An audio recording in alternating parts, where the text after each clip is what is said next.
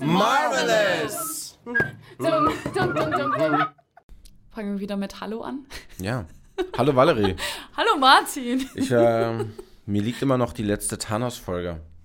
So ein bisschen in, in der Magengrube. Echt? Warum? Ja. Was warst du jetzt? Gesinnung oder Verantwortungsethikerin? Ich bin Gesinnungsethikerin, aber du schienst das ja nicht zu verstehen, dass ich trotzdem mit Thanos fühle oder ich verstehe ihn halt. Aber trotzdem, ich bin Gesinnungsethikerin. Ja, Voll und ganz. okay. Du? Ja, würde ich auch so sehen. Würdest du? Gibt Vielleicht. es Situationen, wo du vielleicht anders handeln würdest? Ist es situationsabhängig? Das habe ich mich nämlich auch gefragt letzte Woche. Wahrscheinlich gibt es immer eine Möglichkeit, anders zu handeln. Das ist ja das Dumme daran. man, man kann im, im, im, im Rückblick Sachen immer anders aufarbeiten, als die Situation es dir geboten hat, als du in der Situation stecktest. Ja. Ja. Und man kann auch so Dinge kann man nicht vordenken. Erst in der Situation weiß man, wie man dann wirklich handeln würde. Ja. Hast du eine Idee, wer denn unser jetziger Anti-Held, Ja. was der für eine Gesinnung hat? Was, was ist er für ein Ethiker? Gute Frage. So wie er in dem Film, wo man ihn kennt, würde ich eher sagen, dass er veran ja, ich finde es bei dem Charakter sehr schwer zu sagen, weil seine Motivation ist Gesinnung, Gesinnungsethiker, aber er handelt danach. Ich bin verwirrt. Was würdest du sagen? Du hast die Frage gerade gestellt. Nein, ich, ich wollte ja wissen. Dann öffnen wir doch erstmal die Pandoras Box. Wer ist denn unsere Ja, ihr wer könnt, ist gleich, unser ihr könnt gleich mit, genau, ihr könnt, äh, alle, die zuhören, können gleich mitdenken mal bei der Frage. Ja. Also es geht heute um Baron. Genau. Zuhörer. Das ist doch super. Ja. Es geht heute um Baron Simo. Und ich bin gerade so im Zwiespalt bei deiner Frage, weil er tut den Avengers ja genau das an, weil er jemanden verloren hat, der ihm wichtig war und hat aber das, Gan das Ganze von Sokovia quasi nicht betrachtet. Sein Motiv ist erstmal Rache. Genau, sein Motiv ist ganz klar Rache. Und Was macht ihn denn zu einem guten Rächenden? Oder andersrum, was macht Daniel Brühl zu einem guten Rächenden? was macht Daniel Brühl wie- im ja, MCU? Wie kommt Daniel Brühl in ein Marvel-Universum? Das haben wahrscheinlich schon einige geklärt, wir Ja. aber noch nicht. Sag mir, wie kommt das? Ja, gute Frage. Also er hat ja davor auch schon äh, in den USA in vielen Filmen mitgespielt und ich kann mir vorstellen, dass er einfach gut in diese Rolle gepasst hat, weil man brauchte dafür ja auch irgendwie einen Europäer und wenn er da schon auf dem Markt etabliert war, warum nicht? Ach, Sokovia ist ja ein europäischer Staat, ne? Wieder so ein geschundenes Ländchen. Ja, So, hinter den Karpaten. genau. Ja, was mich erstaunt hat, wenn ich das ganz kurz sagen darf, Nö. bei Tarantino hatte er ja diesen Milchbubi. Ja, Tar noch, ne? Also diese Zwiespalt zwischen so einem eiskalten, abgebrühten Scharfschützen, Ja. der enorm auftrumpfen will durch seine Leistung, aber gleichzeitig so ein Milchbubi-Gesicht hat. Das ist mir Stimmt. in dem Charakter, in dem er jetzt äh, steckt, oder in dem er gesteckt hat, bei Civil War, nicht so aufgefallen markant. Also er wirkt da weil nicht so es- weil er es milchbubihaft. gut, weil er es gut spielt. Und da merkt man ja auch wieder, was Make-up und Haare anders und auch Licht viel ausmacht. Also es war vielleicht auch in dem Film, wo du ihn davor gesehen hast, war das ganze Setting vielleicht auch ein anderes. Ich finde, das macht schon bei dem Film Civil War viel aus, dass oft zu richtig viele Grautöne einfach da sind und nicht so viel Farbe in seinem Gesicht erscheint und dadurch hat er schon so ein, so ein böses Aussehen. Ja. Ja, ich finde das, äh, find das sehr gut gemacht. Ja. Zu deiner Frage zurück. Also, oder vielleicht stelle ich die Frage und beantworte sie dann selber, weil ich, Ich habe die noch perfekte eine wichtige Antwort. Frage. Ich habe noch eine Aber wichtige Frage. Ja, natürlich. Ähm, warum er einer der besten Bösewichte ist im MCU, das behaupte ich jetzt einfach mal. Und habe auch gleich die Antwort. Er ist einer der wenigen, der seine Ziele erreicht hat. Schon mal drüber nachgedacht? Nee. er hat, weil zum Beispiel Loki haben sie ja irgendwie aufhalten können. Und auch viele andere haben sie aufhalten können. Thanos haben sie im Endeffekt ja auch wieder alles rückgängig gemacht und somit wieder gewonnen. Und Simo ist der Einzige, der wirklich seine Ziele erreicht hat. Ja, er ist am Ende im Gefängnis, gef- äh, also im Gefängnis gelandet. Aber er hat es geschafft. Sein Ziel war, die Avengers auseinanderzubringen. Da wirklich so eine Kerbe reinzuhauen. Und das hat er geschafft. Und deswegen finde ich, ihn- finde ich ihn sehr beeindruckend. Aber danach sind sie ja wieder zusammengekommen. Sein Sieg Ja. war nur für den Moment. Nur für den Moment, aber er hat es er hat's geschafft. Er hat es auch für mehrere Jahre geschafft. Das kam, äh, hat ja noch ein bisschen gedauert. Was ich nämlich auch dann im, Na äh, im Anschluss dann eine Frage an dich hätte, wäre das alles nicht passiert, hätten die Avengers gegen Thanos gewinnen können? Weil sie ja dann mehr als Team wieder gewesen wären an einer Stelle. Ja, das ist diese Erkenntnislinie, die man da wieder verfolgen Mhm. müsste. Ja, was wäre gewesen, wenn die Abzweigung eine andere gewesen wäre, wenn ein Gesinnungsethiker Genau. nicht das getan hätte, was er hätte tun sollen wollen? Ja. Ich verstehe. Ja, schwer zu sagen, oder? ja. Also ich- fand auch dieses eine Zitat von ihm, ich habe es jetzt wieder nur in Englisch hier, aber du kannst ja gleich nochmal übersetzen, äh, weil Simo sagt an einer Stelle, An empire toppled by its enemies can rise again, but one which crumbles from within, that's dead forever. Ja, natürlich. Wenn den, Das wer ist den, seine wer, Mission. Wer, den Saat, wer die, die Saat sät und den Keim aufgehen sieht, ja, das ist so Ja. dieses, wie wenn man dir ein Bild in die, deine Gedanken pflanzt, das haben wir ja auch bei Inception, Ja, Ja, da muss man nur zusehen, wie es aufgeht. Du kannst das Bild nicht mehr entfernen und so ist es ja auch mit dem Bösen. Ja. Wenn du es quasi innerhalb der Familie gesät hast, weil Menschen nicht miteinander reden, weil sie sich in irgendeiner Form belügen, da muss man eigentlich nur die, die Saat ein wenig befeuchten. Ja. Und dann fällt das alleine auseinander. genau. Ja. Ja, er ist ein Strippenzieher. Er hat ja auch keine Superkräfte, oder? Nee, er hat gar keine Superkräfte und das, finde ich, macht ihn ja wieder zu einem unglaublich guten Bösewicht. Er hat einfach, er ist clever. Genau. Monster Brain. Ja. Es sind immer die, die das, das Hirn haben, anstatt die Muskeln. Ja, und es klappt ja, klappt ja hervorragend. Also gut, man sieht ja am Anfang von Civil War, dass er auch versucht hat, äh, versucht hat, eine Bombe auch irgendwie hochzujagen und damit die Avengers irgendwie ein bisschen zu vernichten, aber das ist ihm ja nicht gelungen.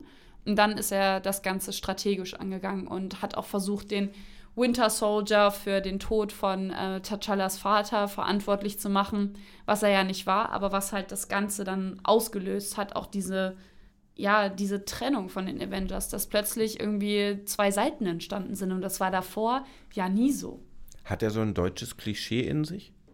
Also mal unabhängig vom Namen Helmut. Ich sag, doch, doch. ich wollte jetzt zuerst Nein sagen, aber ich habe nur an Civil War gedacht. Ja. Ich finde, er taucht ja noch mal bei, noch mal bei der Serie äh, Falcon and the Winter Soldier auf. Und da ist er in einem Techno-Club am Tanzen. Und ich finde, da widerspiegelt er schon sehr gut äh, die Deutschen, wie sie im Club tanzen. Wie tanzen die denn? Ja, Das ja rechts, immer links, spannend. rechts, links und Aber- dann die Arme so ein bisschen in der Luft. Ja, aber das ist ja Techno-Musik, ne? Also. Genau, ja. Aber, Aber, ich finde, find, das widerspiegelt er Facetten, gut. Ja. Ja. Ist Deutschland Sokovia? Das habe ich mich auch schon gefragt. Oder vielleicht Sachsen Sokovia? Na, sie, also ich würde sagen, jedes Mal, wenn ich ihn auch reden höre, hat er ja auch eher so einen Akzent, der so ein bisschen so eher so osteuropäisch wirkt. ja. Und ich kann mich auch daran erinnern, dass er auch, als er den Winter Soldier wieder aktiviert hat, ja auch die ähm, auch russische Begriffe verwendet hat. Also ich glaube, dass da so ein Influence herrscht. Hat, hat, Das fand ich, das muss ich kurz sagen, das fand ich übrigens so cool, als ich Civil War damals im Kino angeguckt habe. Ich hatte ähm, zwei Jahre davor, habe ich in der Schule mit Russisch angefangen und dann saß ich im Kino und ich musste den Untertitel nicht lesen. Als er dann mit dem Wort Trinazit den Winter Soldier wieder aktiviert hat, war ich so, ich verstehe das. das, war so, das war für mich ein persönlicher Megamoment.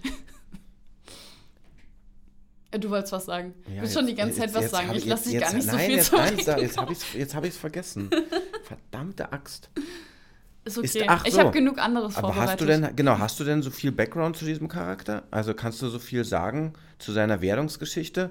Denn wenn ich jetzt mal ganz plakativ Ja. drauf gucke, wirkt er für mich so ein bisschen so zusammengestückelt aus unterschiedlichen Klischees. So. Mir ging es auch so, Ja. also Sokovia klingt ja auch äh, so ein bisschen osteuropäisch. Dann kann man den Akzent ja auch immer so ein bisschen faken, dass er so ein bisschen weg von diesem sehr harten Deutschen Ja. zu diesem leicht abgehackten, ja, osteuropäischen, polnisch, russisch. Ich glaube, für ganz viele internationale Leute klingt das ähnlich. Dann ist er ja ein sehr intelligenter Typ, der Strippen ziehen kann. Er ist jetzt aber auch nicht besonders einprägsam von seiner Statur her. Das ist so, das wirkt so für mich so ein bisschen, ja, Aber ich finde dadurch, dass du ja auch sagst, dass er von seiner, äh, von seiner Statur nicht so einprägsam ist, ich finde, das macht ihn gerade auch zu einem guten Bösewicht, weil er halt nicht so auffällig ist. Also er, er ist ja auch eher so im Hintergrund. Es gibt ja so viele andere Bösewichte, die immer so prallen, so schau mal, hier bin ich und ich besieg dich.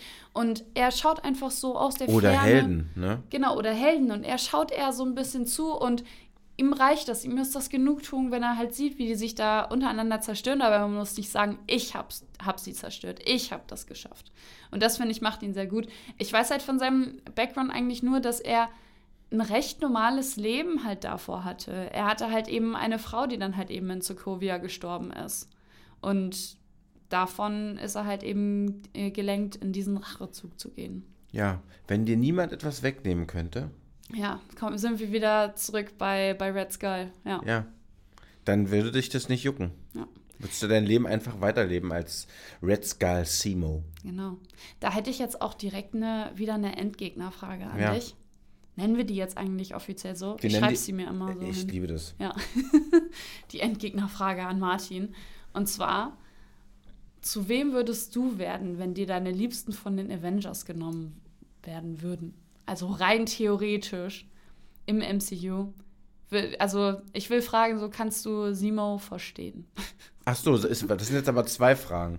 Ja, das ist genau. Wenn mir die Avengers was nehmen würden, ich wäre der Rachetyp, eindeutig. Ja? Kann ich ganz klar Ja, sagen. dann wärst du ja wie Simo. dann wäre ich vielleicht wie Simo. Ich wäre allerdings nicht so schlau wie Simo. Okay. Da ich, dann bin ich eher so Was jemand wie, würdest du machen? dann bin ich eher so dann der, so ein bisschen so der Thanos-Typ, der das Mhm. immer darauf ankommen lässt, dass so eine Aggro-Welle ihn trifft, Ja. beziehungsweise eher auch so eine, der ist ja sehr beherrscht. Ja. Und für Beherrschung brauchst du natürlich auch einerseits Grips, du musst aber auch andererseits Vertrauen und Geduld haben. Ich habe wenig Geduld. Kann ich jetzt ganz grundsätzlich ganz häufig sagen in meinem Ja. Leben.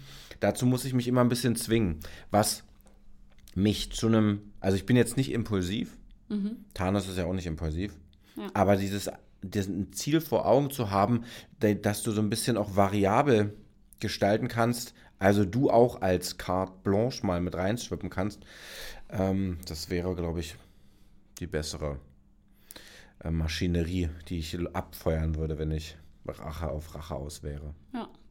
Also, ich habe dich noch gar nicht gefragt, was hältst du denn eigentlich von Simon? Also, weil ich ja die ganze Zeit sage, ich bin Fan von ihm in der Hinsicht, dass er irgendwie echt gut gemacht ist als Bösewicht. Also ich muss sagen, ich finde tatsächlich Civil War einen der besten Avengers-Filme. Ja, oder? Ja. Ja, ging mir auch so. weil er ja einerseits dieses Heldentum ein bisschen raushält, weil sie keine Übergegner haben, sage ich jetzt mal, Sondern so sich diese, selber. dieses, sondern sich selber. Und das getriggert von einem Bösewicht wie, wie Helmut. Dass du ihn immer Helmut nennst. Das Ja. nimmt ihm irgendwie so ein bisschen die Macht, muss ich sagen. Ja, sag ich ja, das ist ja manchmal, das ist ja das Tolle an so Comicwelten, die haben manchmal unfassbar dämliche Namen, Das stimmt, ja. äh, wo du dich wirklich manchmal fragen musst, Warum? Ja, aber man muss, ne? Darum habe ich vorhin gefragt, in welcher Zeit ist denn der Charakter entstanden? Das wäre, das hätte mich mal interessiert. Ah, sorry, die Information habe ich diesmal nicht vorbereitet. Eigentlich habe ich die immer. Ja, Ja. siehst du? Weißt du's? Nein, ich weiß es Du hast nicht. gar keine Background-Infos zu ihm. Doch, aber nicht diese. Ah, nicht diese. Ich bin ja nicht du. Ach, doch, erster Auftritt Avengers 6, im, in, äh, The Avengers 6, 1964. 64, okay. Ja. Ja. Da ist er auch ein Mitglied von Hydra, was ein bisschen dafür spricht, ne, dass dieses Verarbeiten von deutscher Gegnerschaft einen Helmut produziert. Ja, ja, ähm, Gibt wahrscheinlich nur eine Palette von zehn Namen, die Amerikaner nennen könnten, die, die deutsch, typisch deutsch klingen. Ja. Helmut. Helmut. Ja, er. Oh, ich weiß gar nicht mehr, wie das genau in der MCU-Welt ist, aber er hat ja auch Zugang zu den ganzen Winter, äh, Winter Soldier-Akten, die ja auch Hydra waren. Ja. Also zu Zeiten, wo man gedacht hat, Hydra wäre ausgestorben, aber ist ja die ganze Zeit noch so unterschwellig mitgelaufen. Und da hatte er ja auch komplett Zugang zu den ganzen Akten und kannte sich ja auch aus zu dem Winter Soldier Program. Also es gab ja noch andere in dem Format wie, wie Bucky Barnes. Und das war ihm ja aber auch wichtig, das auszuschalten. Also das hat er ja nur genutzt, um die Avengers da irgendwie hinzulocken und die da irgendwie so hinzubringen, die auseinanderzulocken. Wobei, wobei das ihn schon fast wieder interessant macht. Ne? Er scheint selber kein äh, Machtinstinkt äh, zu haben. Überhaupt also kein nicht. Machtstreben. Nee, überhaupt nicht. Und das sieht man ja auch noch mal in der ähm, Serie The Falcon and the Winter Soldier. Das macht ihn auch gleich mit Daniel Brühl. Daniel Brühl wirkt auch so, als hätte er kein Machtstreben. Ja, oder ist das jetzt gemein von dir gesagt? Nein, überhaupt Nee. nicht, überhaupt Ja. nicht. Ja, stimmt. Ich ja. finde, ich, ich state gut ganz, wahrscheinlich in dem ganz klares Statement. Ich mag Ja. Daniel Brühl als Schauspieler ungemein. Ich auch. Ich liebe Goodbye Leaning. Ja. Ich finde, ich, das ist einer meiner Lieblingsfilme tatsächlich. Kann ich immer wieder gucken, dann geht's mir gut. Ja. Aber ich finde, äh, ich finde Daniel Brühl finde ich auch sehr gut und ich, wie gesagt, ich finde ihn halt in der Rolle super. Und in dieser Serie macht er auch so ein bisschen einen Wandel. Er hilft ja dann auch Bucky und, ähm, und Sam bei seiner Mission. Weil die ja feststellen, dass es jetzt andere Winter Soldier gibt oder das Super Serum halt äh, wieder im Umlauf ist. Und er hat gesagt, ich habe es halt damals einmal zerstört und deswegen ist es jetzt nicht irgendwie mein Wille, dass, ähm, dass das jetzt wieder losgeht, sondern hat Bock, da denen zu helfen und dann das wieder mit zu zerstören. Da ist er ja dann auch schon wie, fast wieder ein Guter. Also er hat ja lange Zeit dann im Gefängnis auch abgesetzt und hilft ihnen dann. Wie schätzen wir das denn ein? Ich habe ja den Winter Soldier, diese Serie nicht gesehen. Ich Hast fand, nicht gesehen? Nein, ich fand sie Ich unfassbar muss- langweilig. Oh, ich muss sagen, ich habe sie auch nur einmal geguckt. Ja. Und das spricht leider auch ein bisschen für die Serie, weil ich sonst, keine Ahnung, WandaVision habe ich zehnmal geguckt, 15 Mal, ich weiß es nicht. Aber Hm. oft, sehr ja, oft. verstehe. Ja. Fandst du nicht, oder andersrum, ich finde, dass er ein bisschen wie so ein James Bond-Bösewicht daherkommt. Ja. Jetzt, wo du es sagst, voll. Er hat so Charaktereigenschaften, ja. Ich schon. Auch weil du ja auch gerade sagst, so ein bisschen auch wieder dieses, dass er Teil von Hydra ist, also so ein bisschen so ein, so ein Nazi-Gegner. Aber ich finde, er ist dann aber nicht so. Er hat für mich aber mehr Dimensionen als ein James Bond-Bösewicht. Weil er eben nicht dieses, diesen Machtgedanken hat, den du ja vorhin erwähnt hast. Ja, Er hat nur dieses, er hat dieses eine Ziel. Deswegen sage ich ja, er ist der einzige Bösewicht, der sein Ziel erreicht hat, weil sein Ziel war, die Avengers äh, irgendwie auseinanderzubringen. aber nicht auf die ganze Strecke. Genau. Teilstrecke. Ja. ja. Aber für den Moment hat er es auf jeden Fall geschafft. Ja. Das Sei ist ja- ihm gegönnt. Civil War war auch ein extrem befriedigender Film diesbezüglich. Ne? ja. Naja, ist doch, also muss man schon mal wirklich sagen, du hast so diese, diese Helden, die in Rollen verfallen, wo sie sich total gegenseitig bekämpfen. So dieser glorische, glor, nee, nicht glorisch, sagt man nicht, der, dieser glorifizierende Moment geht denen dadurch total verloren. Was, Ja. da kann man nur Beifall klatschen. Das stimmt. Dadurch, also ich fand den damals auch richtig, richtig gut, weil es was war, was ich halt von dieser Heldenwelt nicht erwartet hatte. Und ich glaube, da sind wir, sind die meisten Leute ein Fan davon, wenn sie eben von einem Film überrascht werden, der irgendwas in der Geschichte macht, wo ich denke so, hm, hätte ich jetzt nicht mitgerechnet. Und das fand ich bei dem Film richtig, richtig gut. Also für mich war es in der Hinsicht gut, dass jetzt sich die Mannschaft aufgeteilt hat, sodass Iron Man nicht alleine war und dass Captain America auch nicht alleine war. Ich glaube, weil das, das wäre für mich, ich glaube, für jeden Fan wäre das schlimm gewesen, dann angenommen ist jetzt einer von den Lieblings äh, Lieblingshelden dabei und der ist dann jetzt ganz alleine. Also ich finde, das haben sie trotzdem clever gemacht, dass sie sagen, ja, okay, wir bringen die Mannschaft auseinander, aber dadurch sind ja auch äh, Spider-Man und Ant-Man zu den Avengers gestoßen. Also Ja. hat das äh, Simo dem Ganzen auch ein bisschen eine Chance gegeben, weil wir dann auch Spider-Man und Ant-Man auch äh, dann im Kampf von Thanos hatten. Das hätten wir dann vielleicht nicht gehabt. Womit wir wieder, wieder bei dieser leidigen Geschichte wären, ne? Ja. Dass sich gut und böse bedingt und weil sie sich bedingen, wird die Geschichte forterzählt Ja, und das Ende besiegelt ja. von irgendwem. Ja, so die Ja, Frage von mir, wie ich auch vorhin gesagt habe, vielleicht äh, hätten sie dann gegen Thanos gewonnen? Weiß man nicht. Man, man, im, Im Nachhinein ist man immer schlauer. Was Simo in der großen Erzählung dann doch wieder schwach macht, weil er sozusagen nur another brick in the wall ist. Ja, leider. Aber der Film war großartig mit ihm. Ja. Ja, darauf können wir uns einigen. Danke, Daniel Brühl. Ja, danke. Vielleicht will er ja mal mit uns im Podcast drüber reden. Finde ich cool. Ja. äh, er kann uns ja kontaktieren. Gerne. In den Kommentaren. In den Kommentaren, genau. Auf kivon.com. Yes. Gut. Hat wieder Spaß gemacht. Die Endgegnerfrage war. Ja, die Endgegnerfrage war gar nicht so schwierig diesmal. Ja, gibt wieder bald schwierigere. Gut. Nächste Folge dann. Ja. Brühl warm aufgetischt. Yes. Bis dann, Martin. Ciao.